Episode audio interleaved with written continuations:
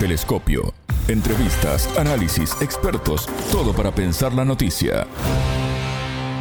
¿Qué papel juega Estados Unidos en la disputa territorial entre China y Filipinas? Bienvenidos. Esto es Telescopio, un programa de Sputnik. Es un gusto recibirlos. Somos Alejandra Patrón y Martín González desde los estudios de Montevideo. Y junto a la analista colombiana Tatiana Helves, licenciada en Política Internacional y presidenta en Colombia de la Asociación Latinoamericana de Estudios de Asia y África, profundizaremos en la controversia que enfrenta a Pekín y Manila. En Telescopio te acercamos a los hechos más allá de las noticias. El incidente entre Manila y Pekín en el mar de China Meridional puso en alerta a la región testigo en los últimos años del aumento de las tensiones entre ambas naciones. El nuevo enfrentamiento se produjo el 22 de octubre con dos colisiones entre naves chinas y filipinas cerca del atolón Second Thomas Sohal, en el archipiélago de las islas Spratly. El atolón está ubicado a 200 kilómetros de la isla filipina Palawan y es señalado por Manila como parte de la zona económica exclusiva del país, mientras que Pekín lo reclama como propio por razones históricas. En 1999 los filipinos hicieron encallar en ese banco de arena un barco, el BRP Sierra Madre, para luego ocuparlo con algunos soldados y también reforzar así su reivindicación. La nave está oxidada, requiere urgentes reparaciones y si se desmorona, Filipinas perdería su posición en el atolón en una nueva instancia de disputa territorial. La tensa situación no solo involucra a China y Filipinas, sino que también a sus vecinos, Vietnam, Taiwán, Brunei y Malasia. En junio de 2022, el presidente filipino Ferdinand Marcos Jr abandonó las políticas de acercamiento a China de su predecesor Rodrigo Duterte para acercarse más al aliado tradicional del país. Estados Unidos. El miércoles 25 de octubre Manila anunció que Washington estaba dispuesto a patrullar conjuntamente las disputadas aguas del mar de China Meridional. La zona forma parte de una ruta clave, donde cada año más del 20% del comercio marítimo mundial pasa por allí. También alberga extensos caladeros en los que faenan buques pesqueros de todo el mundo. La entrevistada. Para profundizar en este tema ya tenemos en línea a la analista colombiana Tatiana Gelves, licenciada en Política Internacional y presidenta en Colombia de la Asociación Latinoamericana de Estudios de Asia y África, ALDA. ¿Cómo estás, Tatiana? Bienvenida a Telescopio. Es un gusto recibirte. Muchas gracias por la invitación. El gusto es mío. Tatiana, un barco de la Guardia Costera China y una de sus embarcaciones milicianas chocaron el domingo a un barco guardacosta filipino y otro militar de suministro en incidentes separados cerca de un banco de arena disputado, ¿no? Una grave confrontación que podría aumentar el temor a un conflicto armado en el mar de China meridional. Eh, ¿Qué impacto han tenido estos incidentes? Alejandra, pues lo primero que hay que decir y que es importante aquí es que hay un contexto adicional frente a las disputas territoriales por las islas Spratly que tiene ya más de dos décadas en términos de generar tensiones o más bien de generar un conflicto que ha estado apagándose y encendiéndose a lo largo del tiempo y que una de las implicaciones es que no solamente es Filipinas, sino que otros países como Vietnam, Malasia, Brunei y naturalmente el estrecho de Taiwán está envuelto dentro del territorio en el cual se están desarrollando las tensiones actualmente. Eh, Manila ya presentó una queja diplomática por este nuevo encontronazo, por decirlo de alguna manera, entre ambos países. ¿Qué tan deterioradas están estas relaciones? ¿Esto puede ir escalando? Sí, de hecho, pues hay un antecedente que es eh, el mes de abril y mayo, donde eh, Joe Biden empieza a establecer un vínculo muy estrecho de cooperación militar con Filipinas y de ahí esas alianzas estratégicas han generado que efectivamente las bases militares cerca a Taiwán tengan eh, una presencia militar de los Estados Unidos. En ese sentido, pues eh, la preocupación o la atención no es menor, dado que pues este eh, contacto hace que las tensiones entre China y Estados Unidos pues se vean presentes a partir de, de este tercer actor que en este caso sería Filipinas. Otro elemento importante a resaltar que tú muy bien lo indicas es eh, el tono en el cual se dan las declaraciones por parte del gobierno filipino, en el cual hablan de una presencia ilegal de China, de un traspaso, es decir, creo que el tono en el cual se empezaron a dar las conversaciones fue eh, no adecuado o, un tono que, que todo lo contrario, en vez de tratar de generar un espacio de diálogo, ha instado tal vez a, otro tipo de conversaciones entre China y Filipinas y también las declaraciones del secretario de Defensa filipino Teodoro, donde dice que China no tiene un derecho legal o una autoridad a tener operaciones en aguas territoriales filipinas, pues hace que también sea más compleja llegar a, algún tipo de conversación frente al tema, dado que pues se está hablando desde este lenguaje y desde este tipo de em, acusaciones, si lo queremos llamar de esta manera. Desde hace siglos el mar de China Meridional eh, ha sido escenario de varias disputas territoriales, pero la tensión, tú lo mencionabas, ¿no? Va un aumento desde la última década. Este tema no solo involucra a China y Filipinas, sino también a, Vietnam, Taiwán, Malasia y, Brunei. Eh, ¿Qué rol están jugando esas otras naciones? Pues aquí hay como dos puntos importantes, Alejandra. El primero es recordar que en el marco del relacionamiento regional está la ASEAN, la Asociación de Naciones del Sudeste Asiático y específicamente me gustaría resaltar el ASEAN Regional Forum, que es esta eh, forma en la cual se agrupan en términos de defensa o más bien de seguridad en la región y desde 1992 la apuesta siempre ha sido que los, las disputas o, o los, las tensiones en el mar del sur de China se hagan a través de una resolución pacífica de los conflictos, eh, de una forma de cooperación para garantizar la pacificación del sudeste asiático que ha sido un bien eh, común a defender por parte de la ASEAN. Sin embargo, en la cumbre de ASEAN de mayo, 10 de los estados de ASEAN se pronunciaron expresando que no tienen una eh, fuerza o un poder militar que les pueda permitir eh, enfrentar o hacer frente al poderío militar de China, específicamente a lo que tiene que ver con estas tensiones en, eh, territoriales o del mar del sur de China.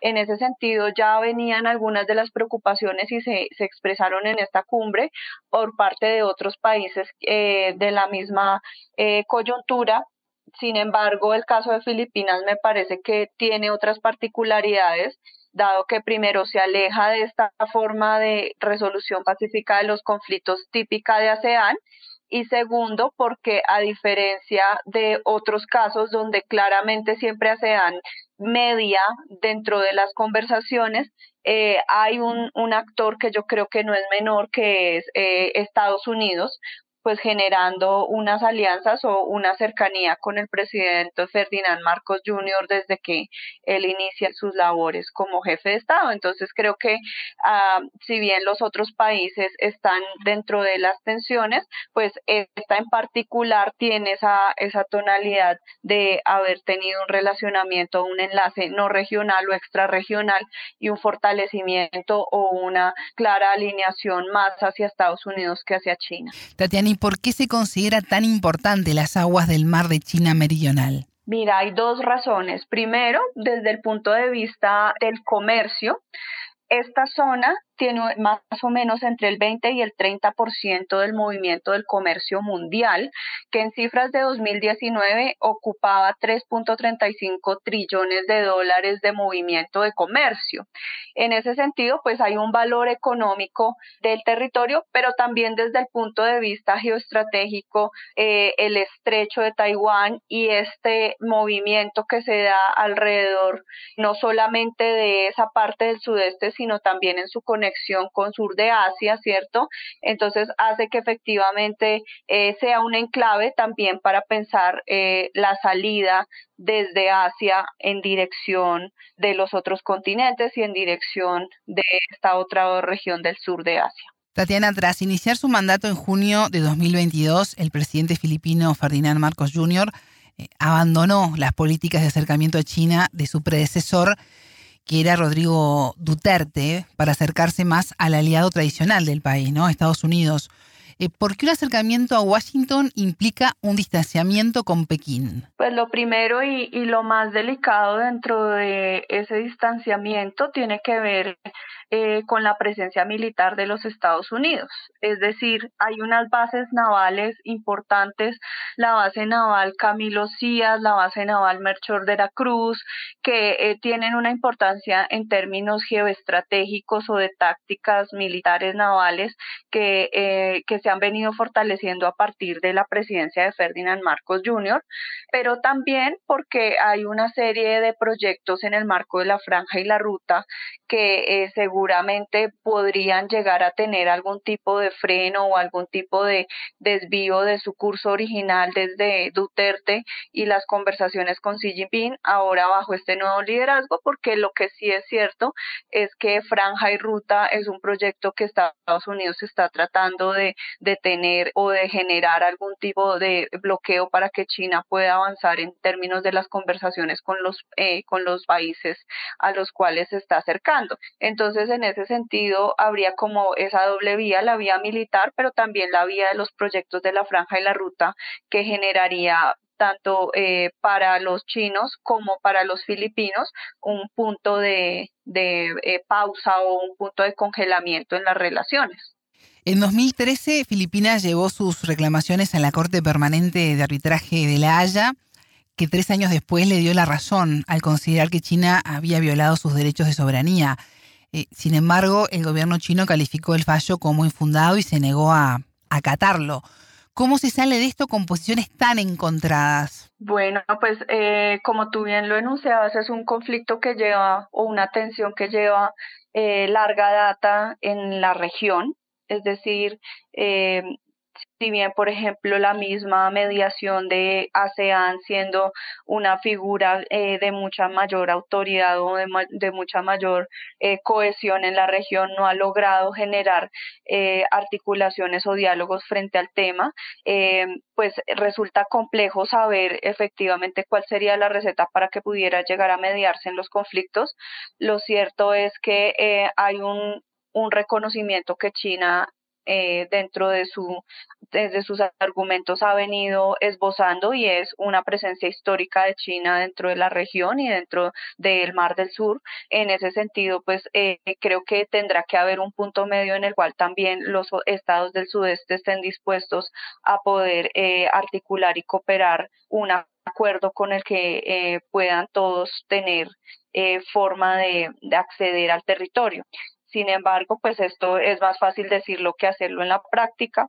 Entonces, eh, tal vez tendría que existir, como en la mayoría de los conflictos eh, que hoy tenemos de tensiones territoriales, alguna voluntad política de dos gobiernos que se encuentren o, dos jefes de Estado que se encuentren en un punto de la historia que logren eh, acordar una forma de dirimir el conflicto. Por ahora la tensión parece que todo lo contrario escalará, dado que el punto del estrecho de Taiwán se vuelve geoestratégico eh, y geopolítico desde el punto de vista de la tensión entre China y Estados Unidos. ¿Y es posible pacificar el sudeste asiático? Yo me atrevería a decir que ASEAN lo había logrado con relativo éxito desde 1972 y la fundación de, del el Foro Regional de ASEAN.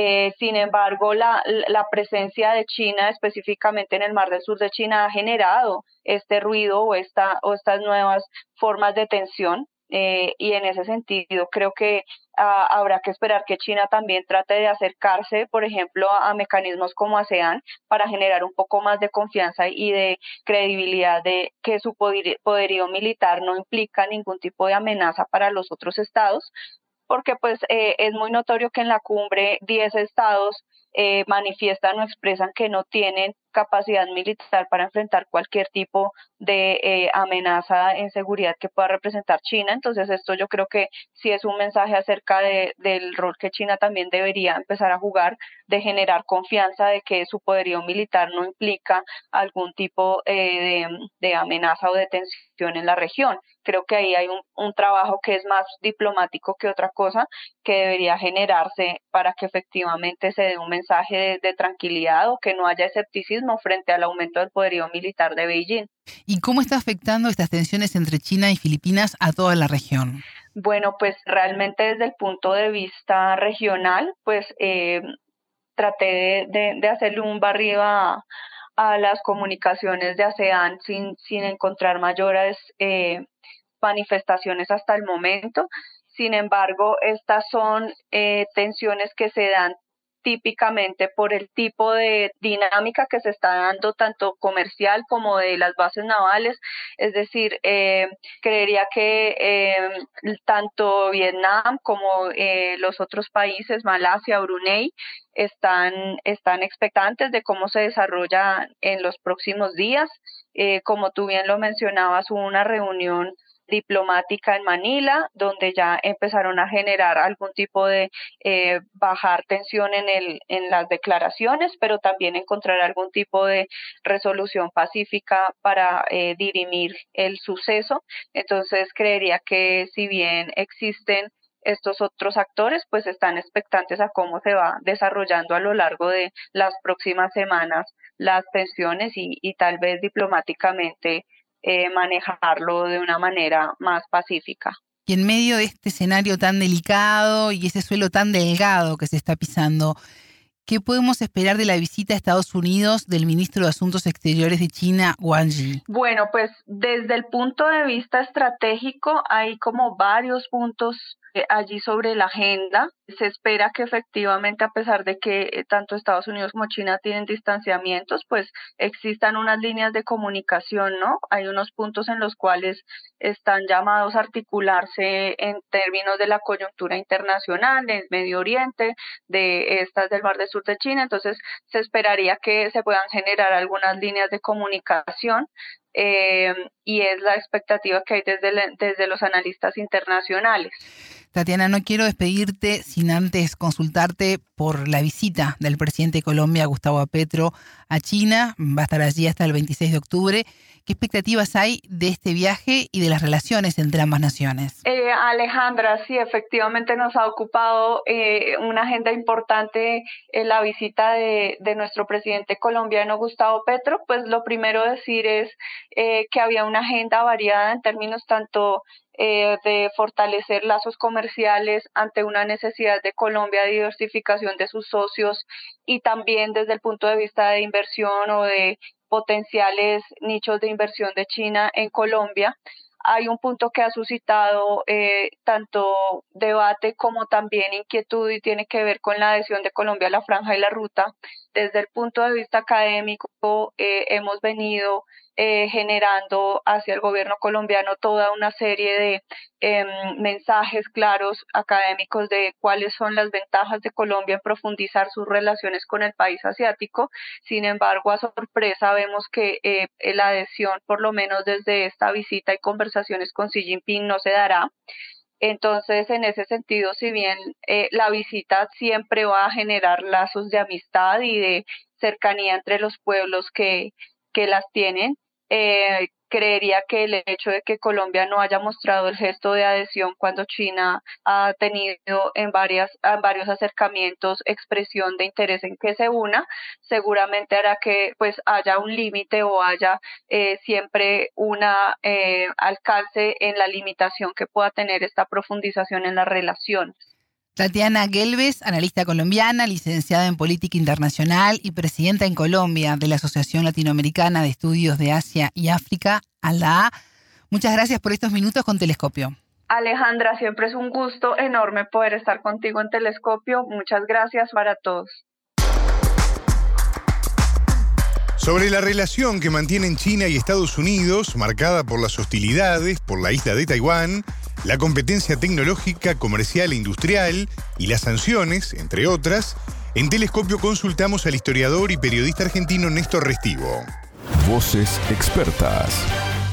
Es un tema muy importante, digamos que China ha avanzado muchísimo en términos tecnológicos, en inteligencia artificial, en el 5G, está muy avanzado respecto a Estados Unidos, ya están ellos, los chinos en el 6G, digamos, en robótica, etcétera, pero en los chips, en semiconductores, está un poco muy dependiente China de la industria internacional. Taiwán es un gran productor, Corea, Estados Unidos también, y es una industria clave para la evolución de la economía internacional y muy globalizada, ¿sí? O sea, todos los países son dependientes entre sí. En el caso de China, quizás en la frontera tecnológica lo más débil que tiene justamente es el tema de los semiconductores. Por eso pega ahí Estados Unidos, digamos, sabe que eso le duele a China porque no logró todavía desarrollar una tecnología propia, Pienso que lo va a hacer en el corto plazo. China ha invertido muchísimo para mejorar esa situación y no ser tan dependiente de otros países en ese elemento clave para la tecnología digital actual, ¿no? Así que eso sí tiene una influencia muy, muy grande. Vos señalabas recién, Alejandra, el tema de Trump. Trump efectivamente inició una guerra comercial de tarifas y demás. Lo que tiene de distinto, me parece a mí, vos un poco lo señalas, es que Biden Trump también había empezado a hacer, le agrega el componente tecnológico, pero para mí el más de fondo es otro escalón que sube Biden, que Trump no lo había hecho, que es una guerra de valores. Es decir, Estados Unidos se presenta como el garante de la democracia, lo que sabemos, ¿no? El país libre, etcétera, etcétera, y ubica a China, pero también a Rusia y otros países como déspotas, etcétera. Me parece que en esa guerra que es más civilizatoria es donde se juega mucho el formato que va a tener el planeta en el 2021. La guerra en Ucrania es un ejemplo. Estados Unidos fuerza un quiebre con, con Oriente eh, y ahí, bueno, está la inteligencia de los países que habían empezado a emerger y que son jugadores de mucho peso mundial como China, en la templanza, en la paciencia que famosa, milenaria en China, que puedan tener para que esto no escale, porque lo que, la que lo está escalando es la OTAN y Estados Unidos, planteando una guerra de valores, poniendo en riesgo el futuro de la humanidad. Sí, me parece que en ese punto de la guerra de valores y de modelos civilizatorios y democráticos es el punto que más, en lo personal, lo más le presto atención por la inquietud y la urgencia que genera. ¿Crees que en esa guerra de, valores que, estás hablando, y, me gusta mucho ese término, eh, de alguna manera Estados Unidos castiga a China por comprar petróleo a Rusia y facilitarle la tecnología para su industria de, de defensa en este marco del conflicto en Ucrania? Bueno, lo que pasa es que de alguna manera han empujado a China a que haga acuerdos con Rusia, con Irán, que son acuerdos súper eh, con Qatar, acuerdos súper soberanos, es decir, eh, así como eh, Estados Unidos se presenta como abanderado, por ejemplo, entre comillas, libre comercio, y China necesita, digamos, buenas relaciones con todo el mundo, es el jugador que está creciendo, que no quiere patear el tablero, justamente porque hay año tras año un crecimiento de su economía, de sus ventajas, de su número de patentes, de su avance tecnológico, y del lado occidental, Estados Unidos y mucho más Europa, pero ahora estamos hablando más de Estados Unidos, está en declive, eso es, eso es objetivo, no estoy opinando. Uno ve cualquier indicador del intercambio comercial, de las finanzas, de los créditos, de la tecnología, China avanza, Oriente en general avanza y Occidente, sobre todo Estados Unidos, declina. Bueno, eso se tramitaba digámoslo así, más o menos pacíficamente. Los sectores más duros de Estados Unidos quieren impedir a toda costa que eso avance y generan una guerra. Entonces, la censura o las sanciones que hace contra China para que no compre petróleo o para que no se abastezca de chips o lo que fuera, forman parte del mismo juego. Trabarle todo lo que pueda ese desarrollo que estaba teniendo China, que estaba siendo negativo para los intereses de Estados Unidos. Telescopio. Ponemos en contexto la información. Hasta aquí, Telescopio. Pueden escucharnos por sputniknews.lat. Ya lo saben, la frase del día la escucharon en Telescopio. Todas las caras de la noticia en Telescopio hay un valor económico eh, del territorio, pero también desde el punto de vista geoestratégico, eh, el estrecho de Taiwán y este movimiento que se da alrededor, no solamente de esa parte del sudeste, sino también en su conexión con sur de Asia, ¿cierto? Entonces hace que efectivamente eh, sea un enclave también para pensar la salida desde Asia en, en dirección eh, de los otros continentes y en dirección de esta otra región del sur de Asia. Telescopio, un espacio para entender lo que sucede en el mundo.